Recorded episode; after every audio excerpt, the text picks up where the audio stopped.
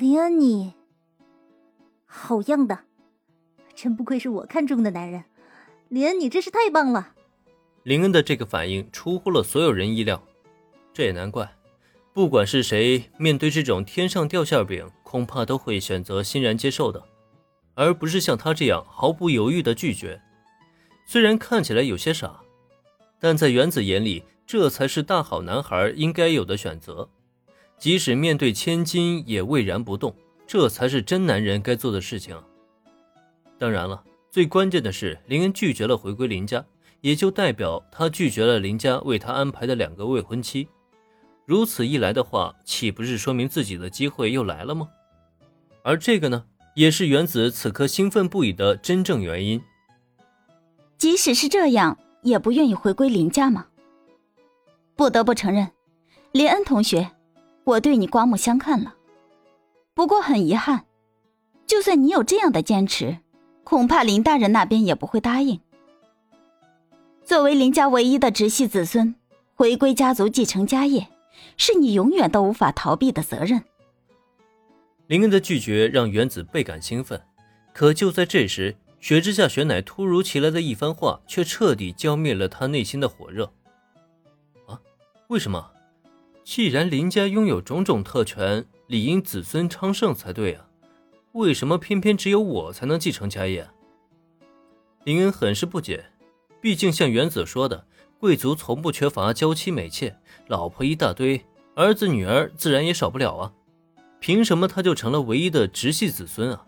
凭什么就得他去继承家业呢？哦，关于这个，我好像知道一些。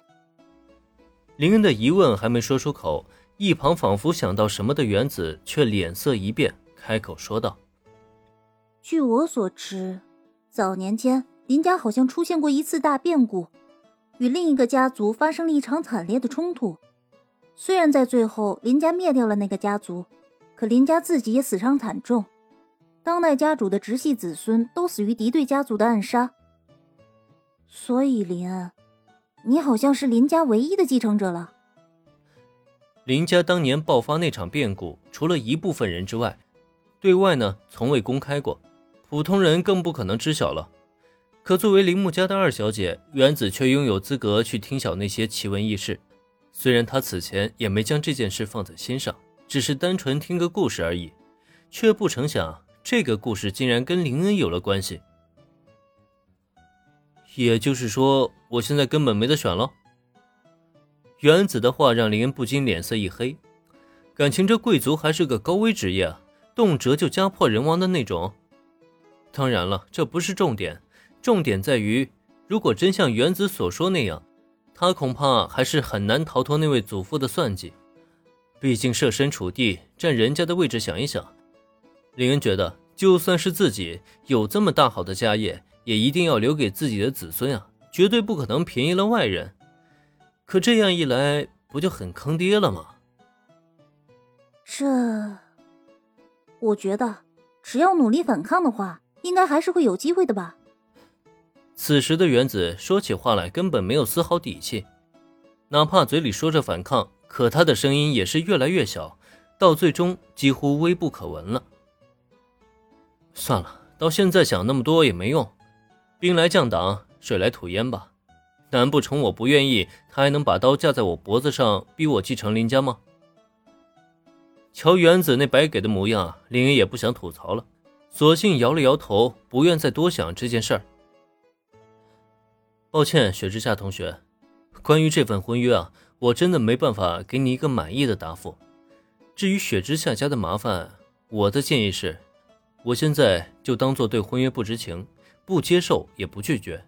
你们雪之下家呢，就抓紧利用林家资源摆脱麻烦。这样一来，即使最后联姻不成，至少你们雪之下家也能保存下来。我能做的只有这些了。是否拒绝林家，这是林恩自己的事情，但他也不能忘记，这时在他面前的还有一个他至少是名义上的未婚妻。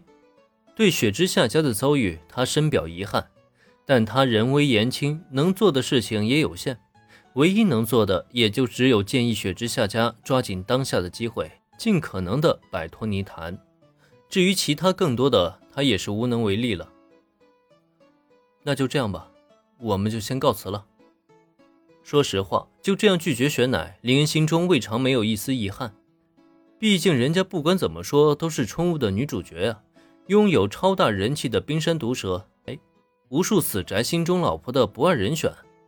而林恩呢，只要他一点头，就能把她从头到尾变成自己的形状。一想想，还真有一些小心动。只可惜，现实中的冰山啊，除了长相漂亮之外呢，林恩是真的找不出任何萌点。这相比之下，果然还是身边的小兰和原子更加真实。没错，果然还是小兰更好。只是林恩并不知道，就在他带着小兰和原子离开之后。雪之下，雪乃却默默注视着他们离开的背影，许久许久。哼，无法接受，所以拒绝吗？看来我好像失败了。但是天真的林恩同学啊，你真以为雪之下家利用完林家后，还能安然无恙的全身而退吗？下一次，不会让你逃掉了。本集播讲完毕，感谢收听，免费不易，您的评论与分享是我坚持下去的最大动力。